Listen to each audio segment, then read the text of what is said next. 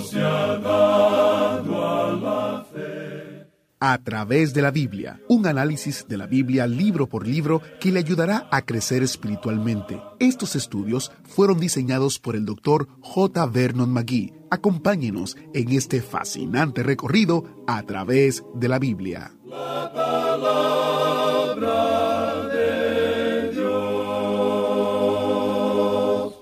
Bienvenido a través de la Biblia, el programa donde conocemos a Dios en su palabra. Soy su anfitrión, Heiel Ortiz. Antes de entrar en el estudio de hoy, quiero recordarles que existen varias maneras de escuchar el programa. Tenemos nuestra aplicación que puede descargar desde las diferentes plataformas totalmente gratis. También puede escucharnos en línea a través de la biblia.org y también a través de las diferentes plataformas de streaming como Spotify o Apple Podcast. Usted puede volver a escucharlo o simplemente compartir a través de los medios sociales o redes sociales. Para más información visite a través de la biblia.org barra escuchar. Ahora oramos. Padre Celestial, gracias por tu gracia en nuestras vidas, incluso cuando no la merecemos y especialmente cuando menos lo esperamos. Estamos agradecidos por tu bondad y te pedimos que nos des muchas oportunidades para compartir tu gloria con los demás. En el nombre de Jesús oramos. Amén. Iniciamos nuestro recorrido con las enseñanzas del Dr. Magui en la voz de nuestro hermano Samuel Montoya. Continuamos hoy estudiando el capítulo 13 de este primer libro de Samuel. Y en nuestro programa anterior decíamos que el rey Saúl había tenido la osadía de pensar que porque era rey podría ofrecer un holocausto. Y vimos cómo había mentido diciendo que se había esforzado para ofrecer holocausto y hacer su petición al Señor. Un rey debe obedecer al Señor. Es necesario que un soberano obedezca al Señor. Lo que el mundo necesita hoy es un soberano que sea gobernado por el Señor. Ese es nuestro problema, amigo oyente. Claro que no tendremos uno, sino hasta cuando el Señor Jesucristo mismo vuelva a la tierra. Este es el propósito final de Dios en su plan de las edades. Ahora Saúl ha desobedecido y por tanto Dios encuentra a otro que sirva como rey. Y hará que se presente, pero ni siquiera Samuel en este tiempo sabe quién será. Hoy vamos a considerar el desamparo de Israel ante los filisteos. Leamos los versículos 15 al 17 de este capítulo 13 del primer libro de Samuel. Y levantándose Samuel subió de Gilgal a Gabaa de Benjamín, y Saúl contó la gente que se hallaba con él como seiscientos hombres. Saúl, pues, y Jonatán su hijo, y el pueblo que con ellos se hallaba, se quedaron en Gabaa de Benjamín, pero los filisteos habían acampado en Migmas. Y salieron merodeadores del campamento de los filisteos en tres escuadrones, un escuadrón marchaba por el camino de Ofra hacia la tierra de Sual. Ahora la batalla está por comenzar, y vemos aquí el verdadero peligro del desarme. Hoy en día hay muchos que creen que la paz mundial se conseguirá por medio del desarme. Creen que si pueden ser destruidas todas las municiones, que de una u otra manera la guerra será eliminada. Otros creen que si una ley es promulgada en cuanto a las armas de fuego y los honrados son desarmados, que esto de por sí detendrá a los criminales. Bueno, no se puede desarmar a los criminales. Todo lo que se logra es exponer a los honrados a la merced de los elementos criminales. Este es un modo de pensar idealista y hasta necio en verdad. Bueno, continuemos leyendo los versículos 18 al 21. Otro escuadrón marchaba hacia Bet Orón, y el tercer escuadrón marchaba hacia la región que mira al valle de Seboim, hacia el desierto. Y en toda la tierra de Israel no se hallaba herrero, porque los filisteos habían dicho, para que los hebreos no hagan espada o lanza. Por lo cual, todos los de Israel tenían que descender a los filisteos para afilar cada uno la reja de su arado, su asadón, su hacha o su hoz. Y el precio era un pim por las rejas de arado y por los asadones, y la tercera parte de un ciclo por afilar las hachas y por componer las aguijadas. Los filisteos habían desarmado a los israelitas. Los israelitas, sin embargo, tenían algunos utensilios que podrían usar en una emergencia como esta, artefactos de uso agrícola y del hogar. Pero aún para poder afilar estos artefactos, los hebreos tenían que bajar a donde los filisteos, y por tanto al enemigo le era posible llevar una buena cuenta de lo que los israelitas tenían en cuanto a armas. En los versículos finales de este capítulo 13, versículos 22 y 23 dicen, Así aconteció que en el día de la batalla no se halló espada ni lanza en mano de ninguno del pueblo que estaba con Saúl y con Jonatán, excepto Saúl y Jonatán su hijo que las tenían y la guarnición de los filisteos avanzó hasta el paso de Migmas. Solamente dos hombres, Saúl y Jonatán, tenían espadas o lanzas. Los otros miembros del ejército llevaban rejas de arado, asadones, hachas y otros utensilios similares. Así era como el ejército de Saúl estaba equipado para hacer la guerra. Y llegamos ahora al capítulo 14 de este primer libro de Samuel. Y en este capítulo vemos que Jonatán milagrosamente derrota la guarnición de los filisteos.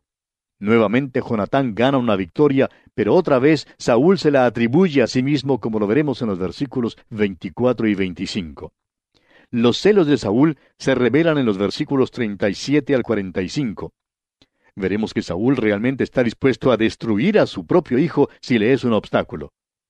El capítulo 14 nos da la estrategia de batalla que Jonatán empleó contra los filisteos. Ahora no pensamos entrar en la estrategia de la batalla. En primer lugar, no conocemos bien la geografía del lugar donde ocurrió la batalla. Tampoco somos militares. De seguro que cuando el general Albay leyó este capítulo, quedó conmovido al ver cómo Jonatán ejecutó sus tácticas militares. Comencemos, pues, leyendo los versículos 1 al 14 de este capítulo 14 del primer libro de Samuel. Aconteció un día que Jonatán, hijo de Saúl, dijo a su criado que le traía las armas, Ven y pasemos a la guarnición de los filisteos que está de aquel lado. Y no lo hizo saber a su padre. Y Saúl se hallaba al extremo de Gabá, debajo de un granado que hay en Migrón, y la gente que estaba con él era como seiscientos hombres. Y Ahías, hijo de Aitob, hermano de Icabod, hijo de Finés, hijo de Elí, sacerdote de Jehová en Silo, llevaba el efod, y no sabía el pueblo que Jonatán se hubiese ido. Y entre los desfiladeros por donde Jonatán procuraba pasar a la guarnición de los filisteos, había un peñasco agudo de un lado y otro del otro lado. El uno se llamaba Boses y el otro Sene. Uno de los peñascos estaba situado al norte hacia Migmas y el otro al sur hacia Gabá. Dijo pues Jonatán a su paje de armas, Ven, pasemos a la guarnición de estos incircuncisos. Quizá haga algo Jehová por nosotros, pues no es difícil para Jehová salvar con muchos o con pocos. Y su paje de armas le respondió, Haz todo lo que tienes en tu corazón. Ve, pues aquí estoy contigo a tu voluntad. Dijo entonces Jonatán, Vamos a pasar a esos hombres, y nos mostraremos a ellos. Si nos dijeren así, esperad hasta que lleguemos a vosotros, entonces nos estaremos en nuestro lugar y no subiremos a ellos. Mas si nos dijeren así, subid a nosotros, entonces subiremos, porque Jehová los ha entregado en nuestra mano, y esto nos será por señal. Se mostraron pues ambos a la guarnición de los filisteos, y los filisteos dijeron, He aquí los hebreos que salen de las cavernas donde se habían escondido.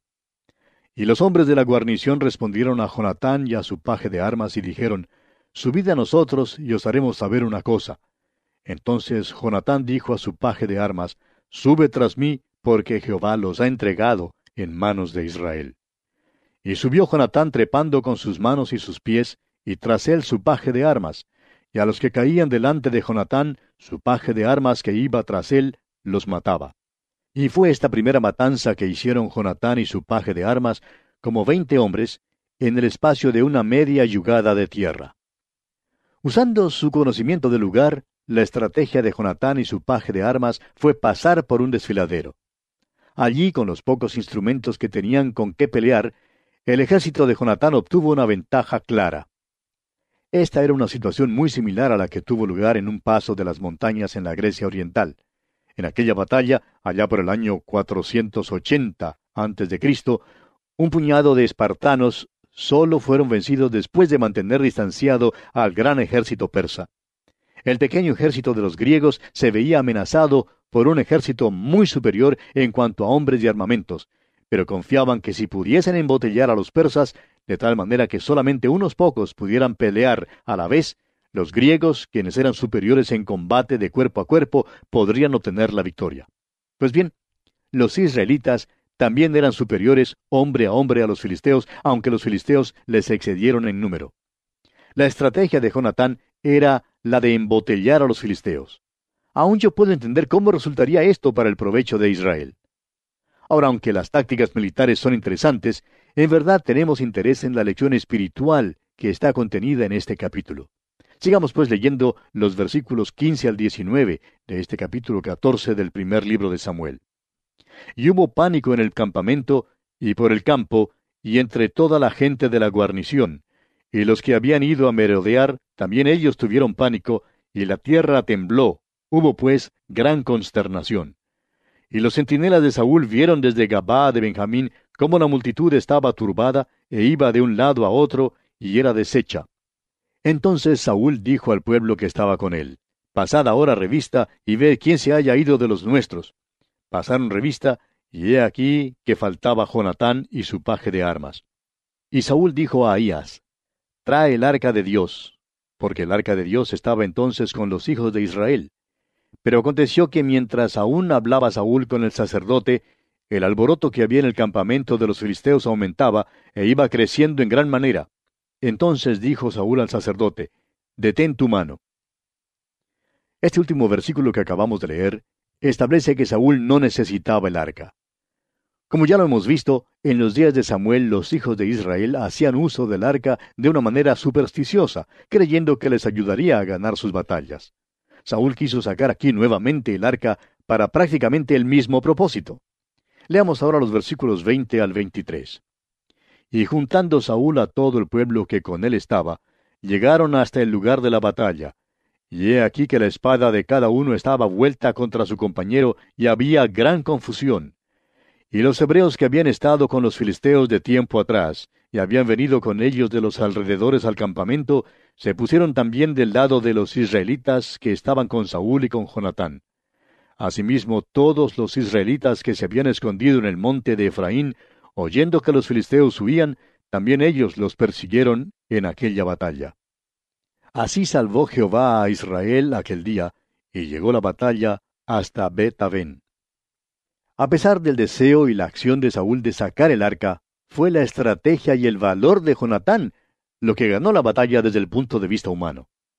Vemos claramente que Dios está con este joven. Es lástima, pero veremos que no vivirá por mucho tiempo. Consideremos ahora la orden prematura de Saúl. Leamos los versículos 24 al 27 de este capítulo 14 del primer libro de Samuel. Pero los hombres de Israel fueron puestos en apuro aquel día, porque Saúl había juramentado al pueblo diciendo, Cualquiera que coma pan antes de caer la noche, antes que haya tomado venganza de mis enemigos, sea maldito. Y todo el pueblo no había probado pan. Y todo el pueblo llegó a un bosque donde había miel en la superficie del campo. Entró pues el pueblo en el bosque, y he aquí que la miel corría, pero no hubo quien hiciera llegar su mano a su boca, porque el pueblo temía el juramento. Pero Jonatán no había oído cuando su padre había juramentado al pueblo, y alargó la punta de una vara que traía en su mano y la mojó en un panal de miel, y llevó su mano a la boca, y fueron aclarados sus ojos. Es interesante notar que Jonatán no tenía conocimiento de la orden extraña de su padre, que prohibía al ejército comer algo hasta que se ganara la batalla. En verdad, Jonatán ya había ganado la batalla. Ahora empezamos a ver la verdadera naturaleza de Saúl. Jonatán fue quien ganó la victoria, pero Saúl se la atribuyó a sí mismo no está dispuesto a atribuir la victoria a su hijo. Su modestia ha desaparecido y sus celos se revelan ahora. Prosigamos leyendo los versículos 28 hasta el 30 de este capítulo 14 del primer libro de Samuel. Entonces habló uno del pueblo diciendo, Tu padre ha hecho jurar solemnemente al pueblo diciendo, Maldito sea el hombre que tome hoy alimento. Y el pueblo desfallecía. Respondió Jonatán, Mi padre ha turbado el país. Ved ahora cómo han sido aclarados mis ojos, por haber gustado un poco de esta miel. ¿Cuánto más si el pueblo hubiera comido libremente hoy del botín tomado de sus enemigos? ¿No se habría hecho ahora mayor estrago entre los filisteos? Fue una orden necia la que Saúl había dado. Los hombres estaban cansados, habían peleado la batalla y habían ganado. Necesitaban algo de comer. Saúl había dicho que cualquiera que coma pan antes de caer la noche, antes que haya tomado venganza de mis enemigos, sea maldito. Y ninguno de los hombres se atrevió a tocar la miel por miedo a lo que podría hacer Saúl.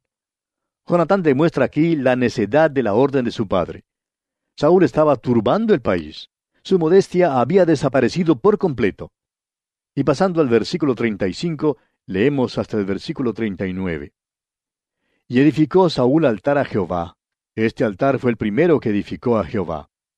Y dijo Saúl, Descendamos de noche contra los filisteos, y los saquearemos hasta la mañana, y no dejaremos de ellos ninguno. Y ellos dijeron, Haz lo que bien te pareciere. Dijo luego el sacerdote, Acerquémonos aquí a Dios. Y Saúl consultó a Dios, ¿Descenderé tras los filisteos? ¿Los entregarás en mano de Israel?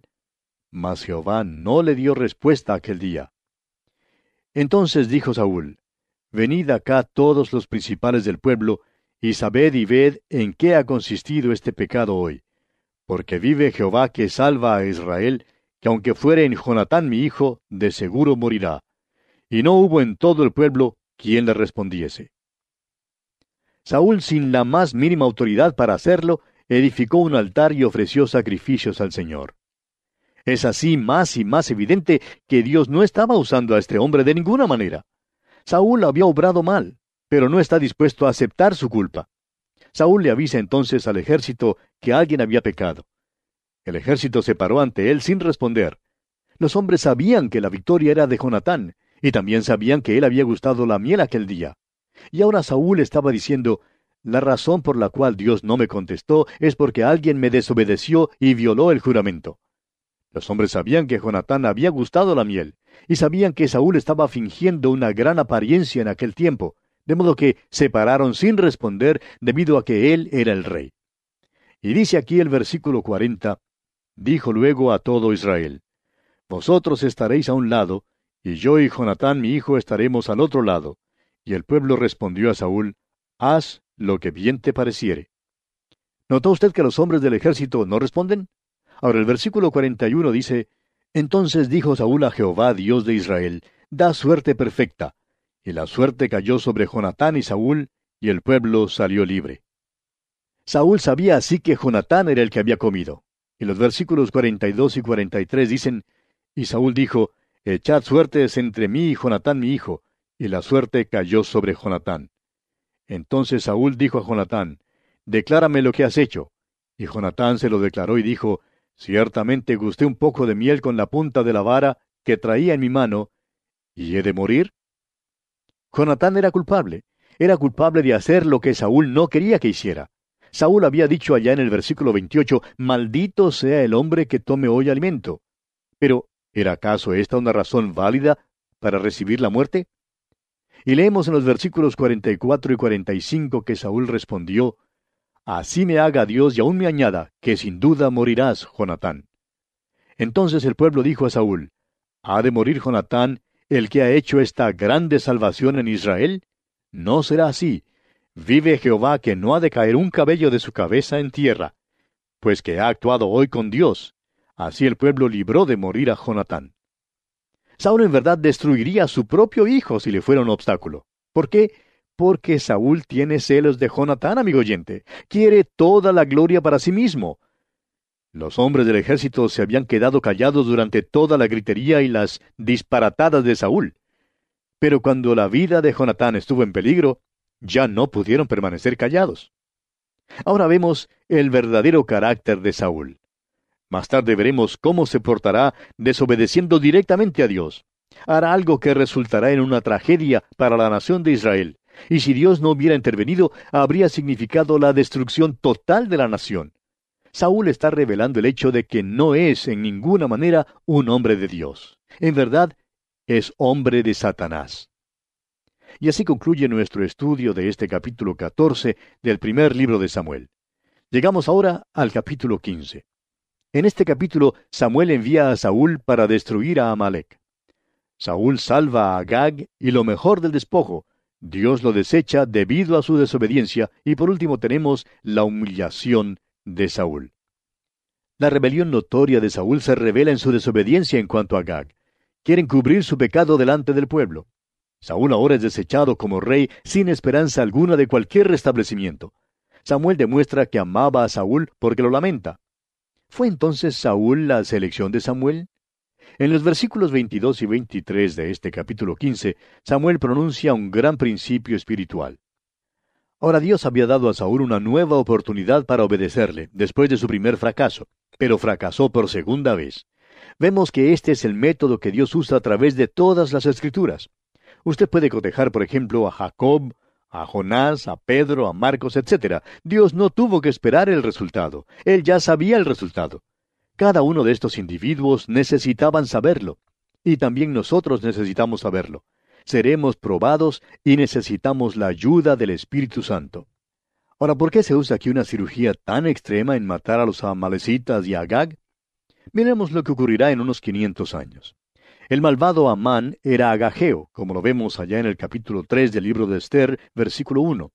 Dios, pues, estaba protegiendo a las multitudes del futuro, así como lo hizo por medio del diluvio. Al seguir nuestro estudio en la vida de Saúl, notamos que en realidad es un hombre de Satanás. Esperamos no haberle causado ninguna injusticia al identificarlo como tal. Personalmente creemos que jamás haya sido salvado, y más aún creemos que Saúl era también bastante hipócrita. Fingió ser un hombre de Dios, pero nunca lo fue en realidad. La rebelión notoria de Saúl se revela ahora en su desobediencia en cuanto a Gag. Trató de encubrir su pecado, Leamos pues los primeros tres versículos de este capítulo quince del primer libro de Samuel. Después Samuel dijo a Saúl, Jehová me envió a que te ungiese por rey sobre su pueblo Israel. Ahora pues, está atento a las palabras de Jehová. Así ha dicho Jehová de los ejércitos. Yo castigaré lo que hizo Amalek a Israel al oponérsele en el camino cuando subía de Egipto. Ve pues, y hiere a Amalek, y destruye todo lo que tiene, y no te apiades de él, Mata a hombres, mujeres, niños y aun los de pecho, vacas, ovejas, camellos y asnos. Estas instrucciones pueden parecer extremas a los que no conocen la historia de Amalek.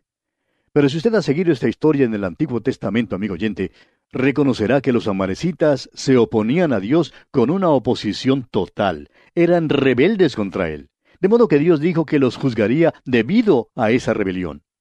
El hecho es que si a esta gente se le hubiera permitido vivir, probablemente había causado en el futuro aún mayores dificultades que lo que nos es posible imaginar. Alguien dirá, ¿cómo puede usted saber eso? Bueno, lo sabemos porque nos daremos cuenta que Saúl salvó la vida a uno de estos, y cuando lleguemos al libro de Esther veremos quién era. Trató de destruir totalmente a la nación hebrea y habría tenido buen éxito si no hubiera sido porque Dios intervino. Cuando uno mira las cosas desde la perspectiva de Dios, amigo oyente, entonces muchas veces puede entender su acción inmediata. Francamente, amigo oyente, usted y yo no somos Dios. Si fuéramos Dios, podríamos hacer las decisiones de Él, pero no nos es posible hacer esto. Bien, vamos a detenernos aquí por hoy porque nuestro tiempo ya ha concluido. Continuaremos Dios mediante en nuestro próximo programa y contamos desde ya con su siempre fiel sintonía. Mientras tanto, que Dios le bendiga ricamente.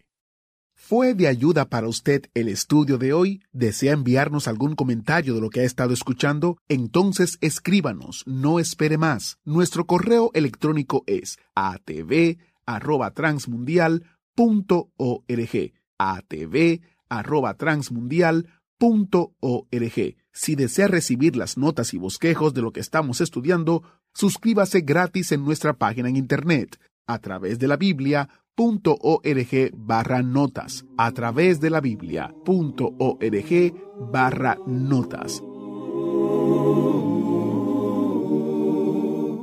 Hemos llegado al final por el día de hoy. Díganos, ¿fue de ayuda para usted el estudio de hoy? ¿Desea enviarnos algún comentario acerca de lo que ha estado escuchando? Entonces escríbanos, no espere más. Si desea recibir las notas y bosquejos de lo que estamos estudiando, suscríbase gratis en nuestra página en internet a través de la biblia.org barra notas. A través de la biblia.org barra notas. Si desea escuchar nuevamente el programa o si se perdió alguno de ellos, visite a través de la biblia.org.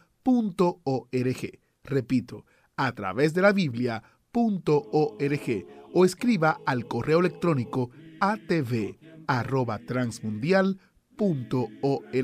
atv arroba transmundial a través de la Biblia.